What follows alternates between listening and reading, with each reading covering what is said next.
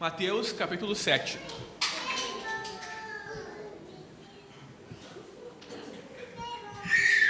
Nessa manhã nós faremos a leitura a partir do versículo 15.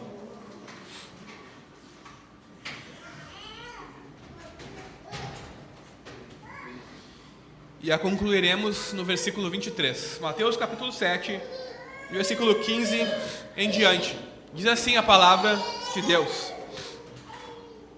Cuidado com os falsos profetas, que se apresentam a vocês disfarçados de ovelhas, mas por dentro são lobos vorazes. Pelos seus frutos vocês os conhecerão. Por acaso se colhem uvas de espinheiros ou figos de ervas daninhas? Assim, toda árvore boa maus. A árvore boa não pode produzir frutos maus, e a árvore má não pode produzir frutos bons.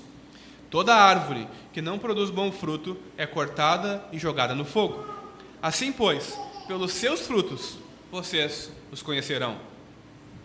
Nem todo o que me diz Senhor, Senhor entrará no reino dos céus, mas aquele que faz a vontade de meu Pai que está nos céus. Muitos naquele dia vão me dizer: Senhor, Senhor, nós não profetizamos em Seu nome? E em Seu nome não expulsamos demônios? E em Seu nome não fizemos muitos milagres? Então lhes direi claramente: Eu nunca conheci vocês. Afastem-se de mim, vocês que praticam o mal. Até aí, irmãos. Vamos orar uma vez mais e pedir que Deus nos abençoe, que Deus abençoe a pregação da Sua palavra. Jesus, estamos diante de Ti, uma vez mais. O Senhor nos concedeu, por mais um dia, a dádiva da vida, o fôlego que respiramos, que pertence a Ti. O Senhor nos concedeu de acordarmos e estarmos com saúde virmos até aqui para te adorarmos em espírito e em verdade. E agora, ó Deus, estamos diante da tua palavra e queremos que o Senhor nos ensine. Dá-nos ouvidos para ouvir e um coração disposto a obedecer, Senhor. Ajuda-nos a examinarmos a nós mesmos segundo a tua palavra, Deus.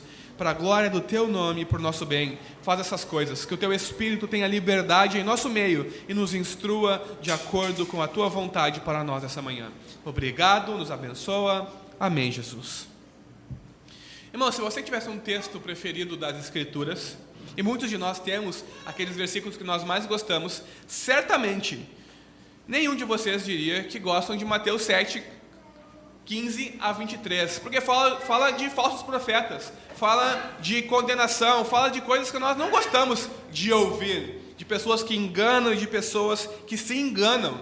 Nós gostamos daqueles versículos onde Deus diz que é a rocha, onde Deus diz que é o nosso Salvador, onde falam das promessas de Deus para nós, não dos avisos que a Bíblia nos dá. Mas também é importante que nós uh, entendamos os avisos da Escritura para que não sejamos iludidos e para que não iludamos ou não enganemos a nós mesmos também em relação à palavra de Deus e à vida com Deus. Na semana passada, na passagem de Mateus 7, os versículos 13 e 14, nós vimos que Jesus ele quer que nós tomemos uma decisão sobre o seu ensino. Ele concluiu o seu ensino no versículo 12, resumindo tudo aquilo que ele havia ensinado com a regra de ouro. Então vocês façam aos outros aquilo que vocês querem que façam a vocês mesmos. E a partir de então ele começa a trazer aplicações práticas ou avisos práticos para nós que decidimos então seguir a Jesus, trilhar o caminho do discipulado. Porque é isso que Jesus quer que nós façamos. Tomemos uma decisão sobre o seu ensino e a respeito da sua pessoa. Ele não quer que nós apenas admiremos o seu ensino e fiquemos, nossa, como Jesus era um excelente retórico, como o ensino de Jesus era maravilhoso, como as palavras de Jesus eram boas e belas. Ele não quer que nós nos impressionemos com a sua pessoa, com a sua habilidade ou com as multidões que ele trazia para perto de si. Ele quer que nós escolhamos qual caminho vamos trilhar e qual porta vamos passar. A porta larga ou a, por ou a porta estreita? O caminho espaçoso ou o caminho apertado? O caminho do discipulado ou o caminho da perdição? Vimos semana passada que não há outro caminho e nós temos que escolher qual porta e qual caminho nós iremos passar e trilhar. Nós aprendemos também que Jesus não apenas nos apresenta e olha, esse é o caminho, fique à vontade, escolha. Não, ele não, não só nos convida, como ele nos exorta: entrem pela porta estreita, trilhem o caminho apertado. Por quê? Porque esse é o único caminho que leva à vida eterna, não há outro caminho. E por mais custoso que seja o caminho do discipulado, Jesus fala: trilhem esse caminho, passem por essa porta, porque não há outra porta, não há outro caminho que leva à salvação. Então, depois de exortar os discípulos a fazer uma escolha e a tomar uma decisão e a avançar em relação a essa decisão e escolha, Jesus agora nos convida a seguir Ele mais uma vez. Mas ele faz algo contrário aqui. Ele não fala, me sigam e não sigam os falsos, os falsos, profetas. Ele fala a respeito dos falsos profetas e das falsas confissões que nós, muitas vezes, fazemos a respeito de Jesus. Por que, que ele faz isso? Para que nós tenhamos o cuidado com ambos na nossa jornada. Porque falsas confissões e falsos profetas podem nos fazer desviar do caminho apertado. Falsas confissões e falsos profetas podem nos fazer não acertar com a porta estreita e passarmos pela porta larga, nos iludindo a nós mesmos, achando que está tudo bem. O ensino de Jesus sobre os falsos profetas, e por profeta aqui, eu me refiro a homens e mulheres que alegam pertencer a Deus, que alegam ser de Deus, cujo ensino não vem de Deus, cujas palavras não vêm de Deus. O ensino de Jesus sobre os falsos profetas vem logo após o seu chamado para o discipulado. Faz sentido?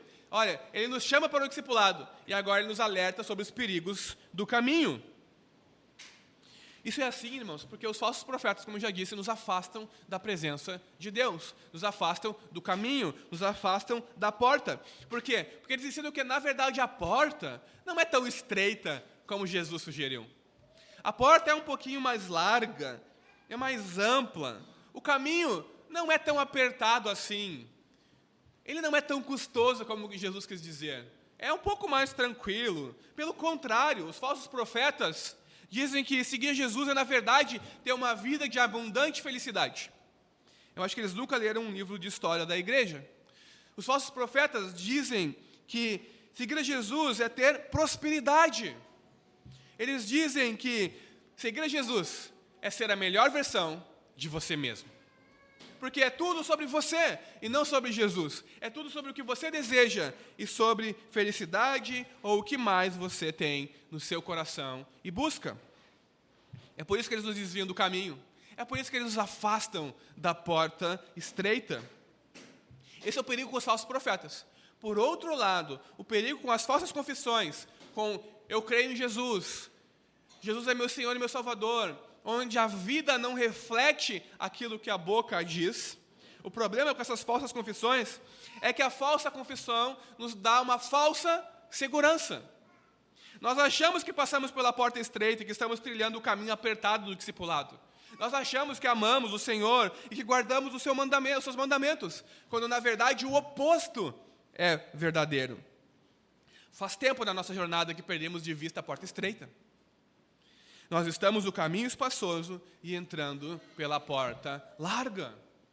E o final disso é certo: condenação eterna, uma vida eterna afastada de Deus. Há dois caminhos apenas, e há dois destinos apenas. Agora, na passagem que nós lemos, em Mateus 7, 15 a 23, nós temos duas advertências de Jesus. Duas. A primeira é contra os falsos profetas e os seus ensinos. E depois, ele nos adverte então sobre o ensino daqueles que fazem falsas confissões, que pensam que são discípulos, que conhecem a Jesus, mas que na verdade enganam a si mesmos, pois uma simples reivindicação de estar com Jesus não nos faz estar com Jesus, não nos faz conhecer Jesus. Usar o nome de Jesus no ministério, na sua vida, não é o bastante. É preciso trilhar o caminho do discipulado, o caminho apertado que Jesus fala. Como placas de advertência na estrada, como aquelas famosas placas, animais selvagens na pista, cuidado. curva acentuada à direita, curva acentuada à esquerda, pista simples à frente, como essas placas de aviso para os motoristas entenderem o caminho. Jesus está nos avisando aqui contra os falsos profetas. Na nossa jornada, no nosso caminho, ao trilharmos o caminho, nós temos placas. E uma dessas placas é quando Jesus fala: cuidado com os falsos profetas. E as falsas confissões. E a pergunta fundamental que Jesus quer que nós façamos ao ler esses textos, cuidado com os falsos profetas, cuidado com as falsas confissões, é: realmente estamos no caminho do discipulado? Ou um falso profeta me desviou? Realmente estou no caminho do discipulado ou, na verdade, eu estou iludindo a mim mesmo? No caminho espaçoso, na porta larga e achando que estou trilhando o caminho do discipulado. Irmãos, nessa manhã nós vamos primeiro nos atentar aos versículos 15 a 20, onde nós vemos a respeito dos falsos profetas, isso é, líderes que enganam o povo, pessoas que usam o nome de Jesus para enganar os outros.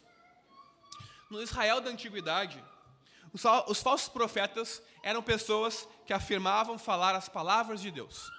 Um profeta é alguém que fala as palavras de Deus. Deus se apresenta a ele em sonho, em visão ou numa grande revelação e diz: fala essas palavras ao povo. Um falso profeta é alguém que alega que teve sonhos, visões, que teve um encontro com Deus e fala palavras que não são de Deus. O perigo dos falsos profetas é que se as pessoas ouvissem eles e acreditassem neles, eles acabariam por seguir o caminho errado e se afastariam de Deus, e desastres se seguiriam a isso. Vejam como é importante não ouvirmos falsos profetas, falsos ensinos. O problema com os falsos profetas é que eles não aparecem com capa, chifres e tridentes e nos, e nos falam que estão nos enganando, muito pelo contrário. Eles se parecem muito bons, muito razoáveis e muito confiáveis. A mensagem deles é atrativa. Quem é que não quer prosperar? Quem é que não quer ser a melhor versão de si mesmo? Quem é que não quer ser feliz? Quem aqui não quer encontrar um grande amor e ter férias dos sonhos? Quem aqui não deseja coisas e mais coisas no seu coração? O problema deles é que a mensagem deles é atrativa. Mas falsos profetas são como lobos em pele de cordeiro. Mas quando um lobo se disfarça bem em pele de cordeiro, ele não deixa você ver as garras afiadas. Ele não deixa você ver as presas afiadas dele. Se ele consegue se passar por uma ovelha inofensiva, ele não deixa você ver o quão perigoso é, ele é. E é isso que os falsos profetas fazem. Porque é o seguinte, tanto no antigo Israel quanto hoje, os falsos profetas são perigosos e enganadores. Por que perigosos? Porque o ensino deles pode nos levar para longe de Deus. E não há perigo algum maior na vida do que estar longe de Deus achando que você está próximo de Deus. Nós só nos aproximamos de Deus por meio de Jesus e pelo ensino verdadeiro de Jesus. Os falsos profetas adicionam uma coisa ali, uma coisa lá, falam que não é bem assim o que Jesus quer dizer, então eles mudam a mensagem de Jesus, o que nos impede de nos aproximarmos do Deus vivo e verdadeiro. E eles são enganadores, porque eles são mentirosos. Eles até têm aparência de piedade. Eles até têm o que nós chamamos de ortodoxia. O ensino deles até parece verdadeiro. Até parece condizente com a Bíblia. Mas eles são mentirosos na sua vida e na sua prática do discipulado. Eles não praticam o que pregam e não vivem aquilo que dizem crer. São lobos vorazes disfarçados de ovelhas. Os falsos profetas são como atores no teatro. Eles interpretam um papel. Por fora se parecem com aqueles que pertencem ao reino de Deus. Com pessoas que são piedosas, que amam Jesus, que vão à igreja. Mas no seu interior são como lobos vorazes. E eles são perigosos exatamente por causa disso. Porque eles se parecem com aquilo que eles não são, mas eles são lobos vorazes. Lobos em pele de cordeiro. Essas pessoas são intencionalmente más. Pessoas que desejam lucro, prestígio e poder. Eles negam o juízo de Deus sobre os ímpios e o pecado. Enfatizam apenas o amor de Deus, entre aspas mesmo. Não, Deus é amor, é, essa coisa de pecado e justiça não é algo para os nossos tempos. Eles ensinam uma falsa segurança, como alguns profetas do Antigo Testamento, quando Israel estava a ponto de ser atacado pelas nações vizinhas, e Deus estava dizendo: oh, vocês vão ser destruídos, vocês vão para o exílio. Eles pregavam: não, isso é exagero. Deus está proclamando paz, nós teremos paz, os seus sonhos, os seus projetos vão ser realizados, você vai construir a sua casa dos sonhos, você vai ter no campo uma casa para que você possa passar os dias mais frios, você vai ter os seus sonhos realizados. Paz, paz, eles proclamavam, quando na verdade Deus viria e destruiria o povo, porque o povo estava em pecado e rebelião contra Deus. Falsos profetas hoje ensinam falsa segurança. Você não precisa lutar contra esse pecado. Não. Você está seguro. Falsos profetas fazem as pessoas dormirem tranquilamente em seus pecados. Sabe aquela mensagem que mais parece qualquer outra coisa, exceto a pregação do Evangelho, onde você confia mais em si mesmo, onde você fica de bem consigo mesmo e usa Deus como um trampolim para os seus sonhos? Essa é uma mensagem de alguém que é um falso profeta porque ela não nos apresenta a realidade sobre Deus, a realidade sobre nós, e os dois caminhos que nós temos que escolher, trilhar, e os dois destinos que cada caminho leva. Mas como? Como nós podemos reconhecer um falso profeta e não cair no erro de cremos em falsos ensinos e estarmos longe de Deus? Como reconhecer alguém que diz ser de Deus? que está na igreja pregando, que fala as palavras de Deus, mas que na verdade não pertence a Deus e não fala da parte de Deus. No Antigo Testamento, o teste para saber se o profeta era verdadeiro era basicamente uh, o seguinte: espere e veja. Se alguém vem e diz tais tais palavras que são de Deus, espere, veja se elas vão acontecer. Se elas acontecerem, então aquele profeta falou da parte de Deus. Se elas não aconteceram, então essa pessoa é um falso profeta.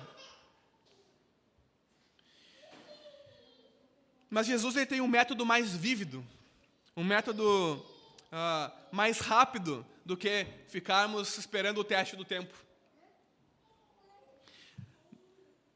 Inclusive, esse método de Jesus nos ajuda a evitarmos o que acontece no nosso meio, um parênteses, no nosso meio de igreja, eu quero dizer, onde alguém profetiza algo, uma falsa profecia, e não se acontece. E a culpa não é do profeta, não é de quem falou, é da pessoa que não teve fé, e por isso que Deus não cumpriu. É, o teste do tempo, às vezes, pode nos prejudicar e nós sermos iludidos em relação a isso. Mas o teste de Jesus, que é mais vívido, é o seguinte: Pense numa pessoa e examine a vida dessa pessoa como um todo. Pense na vida dessa pessoa como uma árvore. Pense na vida dessa pessoa como uma árvore. Você vê nela como uma árvore frutos saudáveis e saborosos? Você vê nela como uma árvore pessoas que colhem os seus frutos e são nutridos por eles? Ou essa árvore produz um monte de frutos que não tem nada a ver com o Evangelho, como mentiras, imoralidade e cobiça. Pense numa pessoa, esse é o teste de Jesus, como uma árvore. Quais frutos ao longo da vida dela ela tem dado? Jesus, disse que se, Jesus nos diz que se conhece uma árvore pelos seus frutos, e que não se colhem uvas e espinheiros ou figos de ervas daninhas. Essa é uma imagem que todos nós entendemos. Você não vai num monte de espinhos e espera ter uvas ali. Você não vai ali naquelas ervas daninhas que insistem em crescer no nosso jardim, com as plantinhas bonitinhas que nós colocamos lá e que sempre morrem, mas aquelas ervas daninhas que você nunca plantou e que você não quer lá estão sempre vivas. Jesus não diz, vai lá e ali você vai colher figos. Mas na época de Jesus, basicamente todos os judeus sabiam que o espinheiro, a imagem que Jesus usa, tinha pequenas bagas pretas que podiam, de longe, ser confundidas com uvas. E que havia um cardo cuja flor, também a certa distância, podia ser confundido com um figo. Eles até podiam se enganar. Nós até podemos nos enganar com os tipos de árvores e frutos, com os tipos de plantas e frutos. Mas ninguém de nós, como assim, assim como os antigos israelitas, achariam que o fruto do espinheiro era a uva quando começasse a produzir o, o vinho. Ninguém, nenhum deles ia confundir a flor do cardo com figos na hora do jantar. Uh, o que eu quero dizer com isso, ou em outras palavras, os falsos profetas podem até nos enganar por um tempo. Podem até parecer profetas verdadeiros, e seus frutos até podem parecer genuínos a uma certa distância. Mas quando examinamos a vida deles como um todo, mais cedo ou mais tarde, eles acabarão por revelar a sua verdadeira natureza. Os seus frutos revelam quem eles são verdadeiramente. Jesus diz que a árvore má não pode produzir bons frutos. E por bons frutos, Jesus está se referindo aqui não a boas obras, porque árvores más podem produzir boas obras em aparência. Jesus está falando aqui, em, em relação a bons frutos, é fazer a vontade de Deus. Viver a vida diária em consonância com a palavra de Deus, com a vontade de Deus. Da mesma forma que os falsos profetas com um ensino aqui, um ensino distorcido ali, um ensino falso ali, eles não defendem a porta estreita e o caminho apertado do qual Jesus fala, eles abrem uma porta para eles e um caminho para eles. Eles também não conseguem passar por essa porta e viver segundo esse caminho, segundo o discipulado. Cedo ou tarde, os frutos deles serão revelados e nós veremos que eles não andam de acordo com a vontade de Deus nesse mundo. Agora, qual é o fruto que o Senhor Jesus procura na nossa vida? Uma vida em conformidade cada vez maior com as normas do reino ensinadas por Jesus no Sermão do Monte. Fazer a vontade de Deus é viver de, de acordo com as normas que Jesus ensina no Sermão do Monte. Ou seja, justiça, buscar a justiça, ser humilde, buscar pureza, ter confiança em fé em Jesus, ter persistência em oração, amar os outros e os inimigos, ser generoso, rejeitar tudo que é hipócrita na nossa vida e obedecer aos mandamentos que Jesus nos dá. Vejam, não são atos miraculosos, não são realizar curas, não são realizar exorcismos em nome de Jesus que importam mas sim a obediência aos mandamentos de Jesus é o que realmente importa. A implicação disso é clara.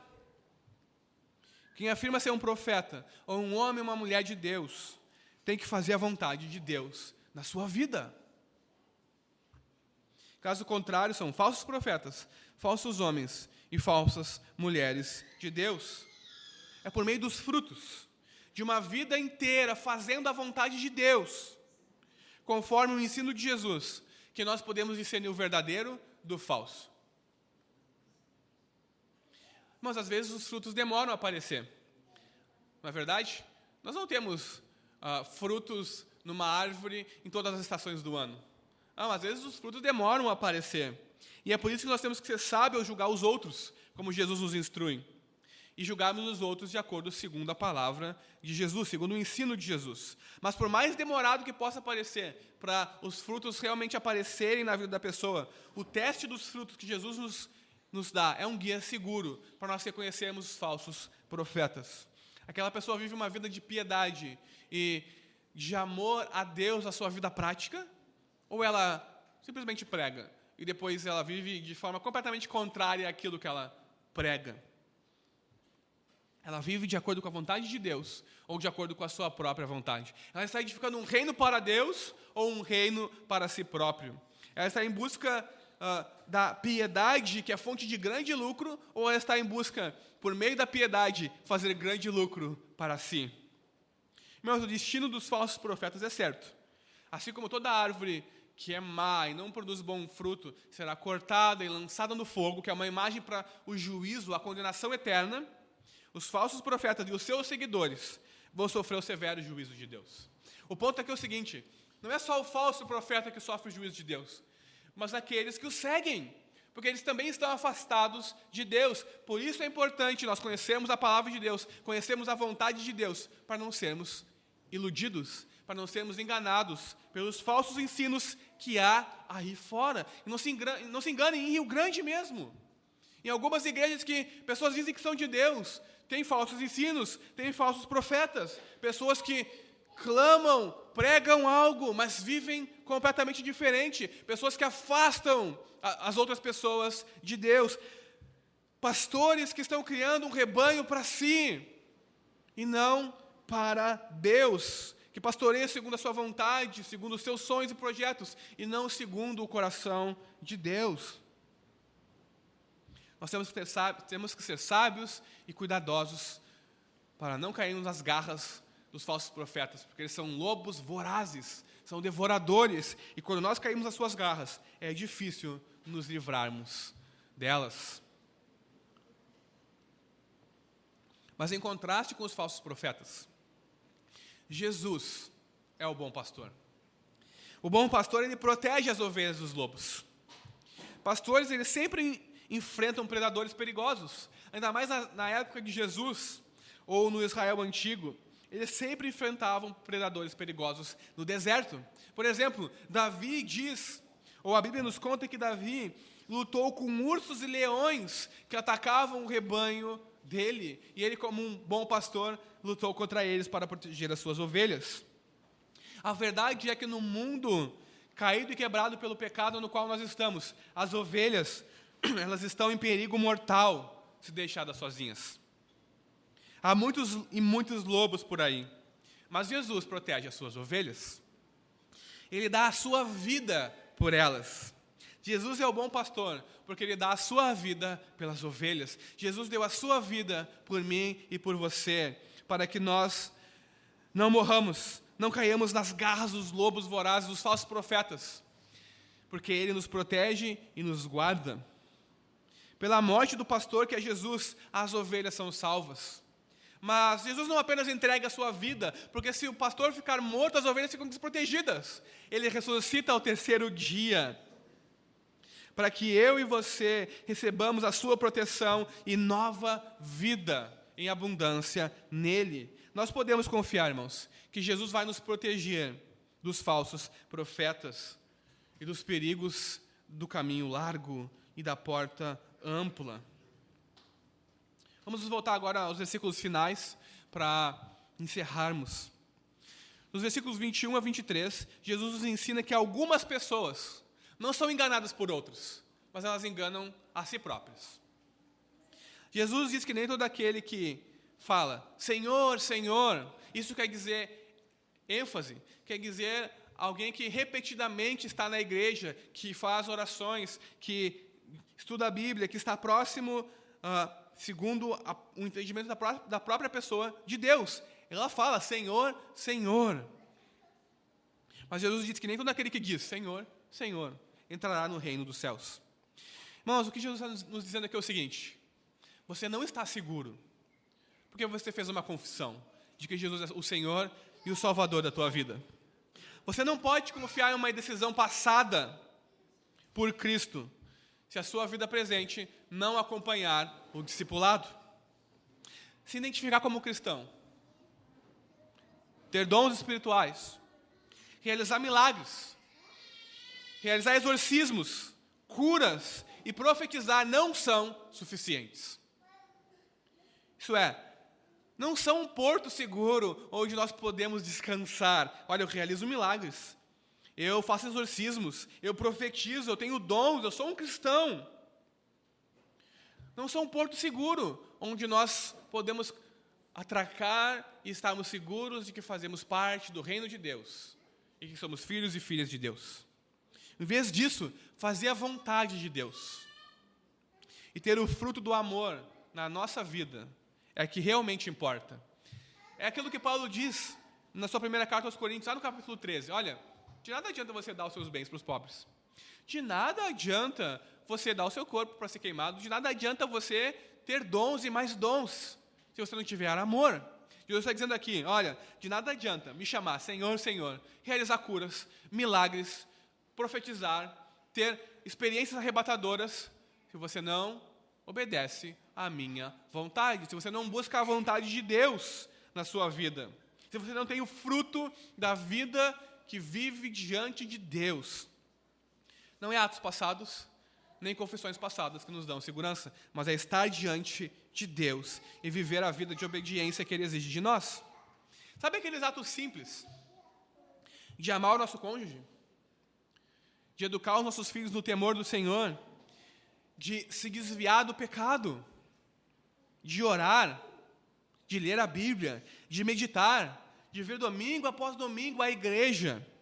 Esses atos são mais valiosos do que ter muitos dons espirituais, do que poder realizar atos miraculosos, do que dizer ao, àquele que está paralítico, levanta e anda, e ele levantar e andar, do que profetizar, do que dizer aos demônios, sai dele agora, e os demônios saírem. Esses atos de amor e obediência a Jesus na nossa vida diária são mais importantes e valiosos do que grandes atos de poder e experiências espirituais. Porque a exigência para entrar no reino de Deus não é realizar curas, não é operar milagres, não é expulsar demônios, não é ter poder espiritual, mas fazer a vontade de Deus que está nos céus. A principal característica do discípulo de Jesus é a obediência. Se eu e você somos discípulos de Jesus, nós temos que obedecer aos seus mandamentos. Os verdadeiros crentes fazem a vontade de Deus, não a sua própria. Os verdadeiros crentes oram: seja feita a tua vontade, assim na terra como no céu. Eles não oram, preciso disso, faz a minha vontade, me dá isso, necessito disso. Eles oram: seja feita a tua vontade, assim na terra como nos céus. Eles não se esquecem que Jesus nos ensina a guardar os seus mandamentos, a praticar os seus mandamentos. O verdadeiro discípulo guarda a palavra de Jesus no seu coração, como um tesouro que ele acha no campo Vai lá, então vende tudo o que ele tem e compra aquele campo por causa daquele tesouro. O verdadeiro discípulo entesoura no seu coração a palavra de Deus, aguardando e a praticando todos os dias.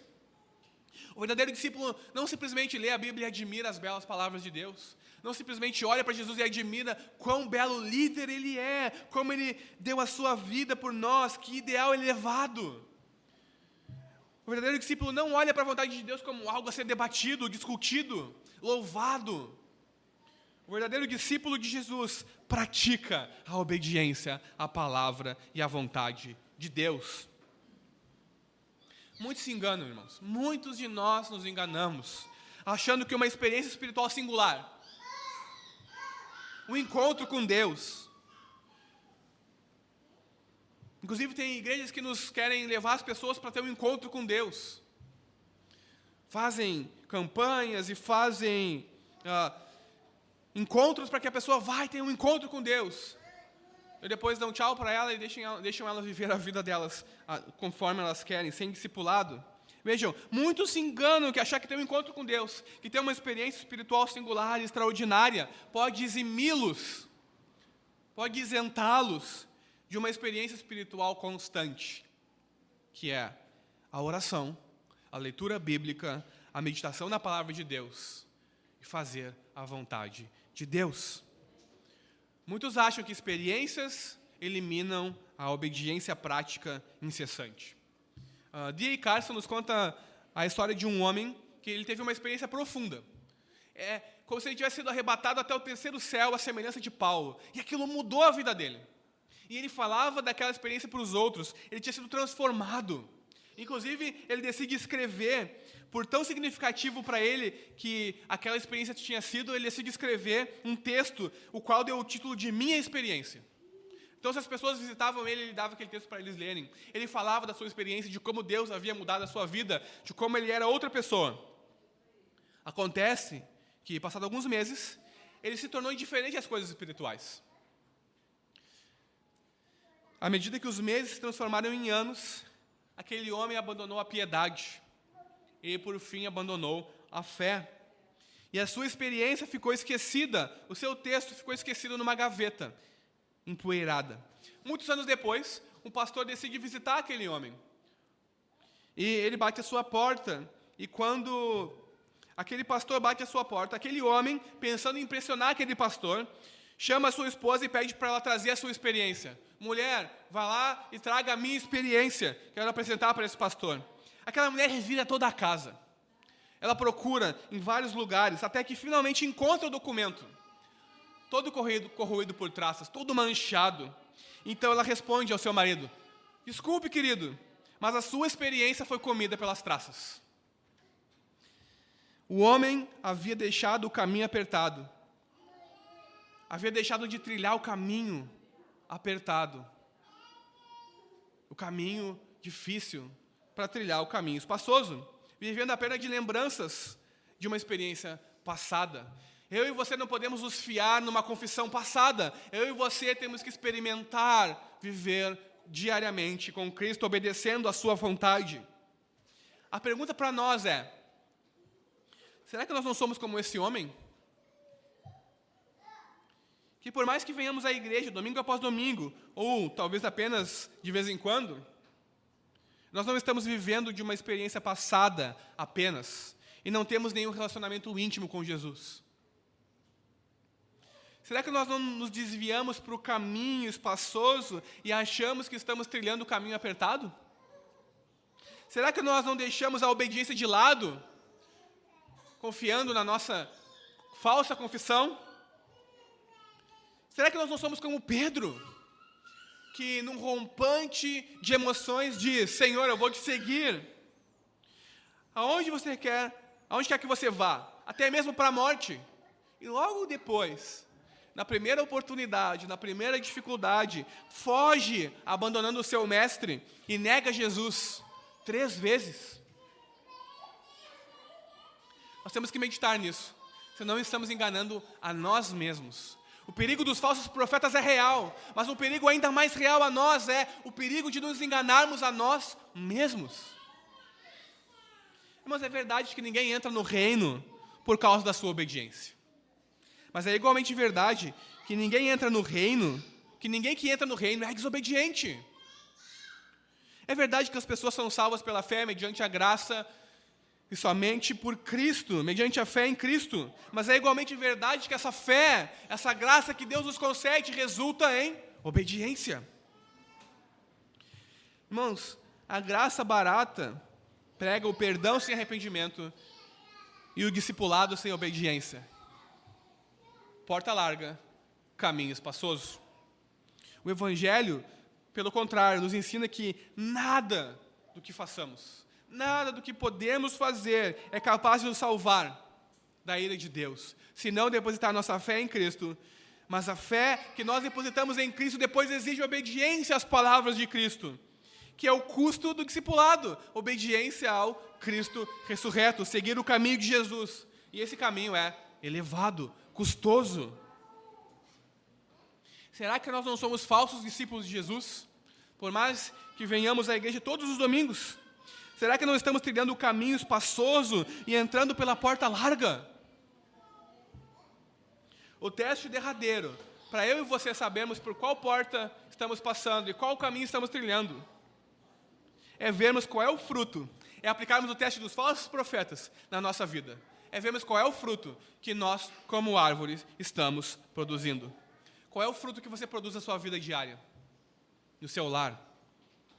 no seu relacionamento com os seus filhos, com o seu cônjuge? Qual é o fruto que você produz no trabalho? Qual é o fruto que você produz na igreja? Qual é o fruto que você produz nos momentos de lazer com seus amigos? Em Gálatas 5, 16 a 23, a Bíblia nos fala do fruto do Espírito e das obras da carne. Vamos ler esse texto. Abra suas Bíblias comigo em Gálatas 5.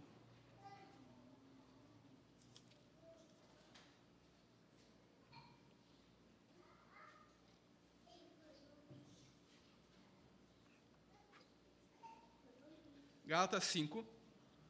Nós leremos os versículos 16 a 23. Diz assim a palavra de Deus: Digo, porém, o seguinte: vivam no espírito e vocês jamais satisfarão os desejos da carne, porque a carne luta contra o espírito, e o espírito luta contra a carne, porque são opostos entre si, para que vocês não façam o que querem. Mas se são guiados pelo Espírito, vocês não estão debaixo da lei. Ora, as obras da carne são conhecidas e são imoralidade sexual, impureza, libertinagem, idolatria, feitiçarias, inimizades, rixas, ciúmes, iras, discórdias, divisões, facções, invejas, bebedeiras, orgias e coisas semelhantes a estas. Declaro a vocês, como antes já os preveni, que os que praticam tais coisas não herdarão o reino de Deus. Mas o fruto do Espírito é amor, alegria, paz, longanimidade, benignidade, bondade, fidelidade, mansidão, domínio próprio. Contra estas coisas não há lei. Até aí, irmãos. Qual é o fruto que eu e você temos na nossa vida diária? As obras da carne são os maus frutos de uma árvore má. A árvore má que dá maus frutos, ainda que esteja rodeada de boas árvores que dão bons frutos, será cortada e lançada ao fogo. Ou seja, sofrerá um juízo eterno. De forma contrária, o fruto do Espírito são os bons frutos de uma árvore boa. Quais frutos você produz na sua vida? Se você produz maus frutos, as obras da carne, na sua vida diária, e se você está trilhando o caminho espaçoso e entrando pela porta larga, essa mensagem é para você. Jesus está convidando você a se arrepender do seu pecado, a abandonar o seu pecado, a confessar o seu pecado e se voltar para Ele. Jesus não rejeita ninguém que vai até Ele em fé, em arrependimento. Essas são as boas novas do Evangelho. Jesus morreu para que eu e você tenhamos nova vida, sejamos salvos da ira de Deus e vivamos uma vida de obediência em novidade de vida diante dEle. Agora, se os seus frutos são bons, então dê glória a Deus e continue obedecendo os mandamentos de Jesus. É isso que Ele exige de nós. Mas não confie não confie em experiências pessoais passadas. Não confie em obediência passada, porque eu cantei, porque eu obedeci, porque eu fiz. Não. Você deve ouvir e obedecer a Deus no dia que se chama hoje. Que você não deixe de vigiar, para não ter o coração endurecido pelo engano do pecado. E que você sempre se lembre de que somente que a sua obediência que a sua perseverança é somente por causa do poder do Espírito que opera em você, é uma dádiva de Deus. Nós só manifestamos o fruto do Espírito e vivemos uma vida marcada pelo discipulado e obediência a Jesus, porque Deus consegue o seu Espírito e poder para vivermos dessa forma. Qual fruto nós estamos dando? Qual caminho nós estamos trilhando? Irmãos, que Jesus nos ajude a não cairmos nas garras dos falsos profetas, que são lobos vorazes, e a não sermos falsos discípulos, com uma falsa confissão, enganando a nós mesmos. Que a nossa confissão seja genuína e que a nossa vida seja marcada pela obediência fiel a Jesus no caminho do discipulado.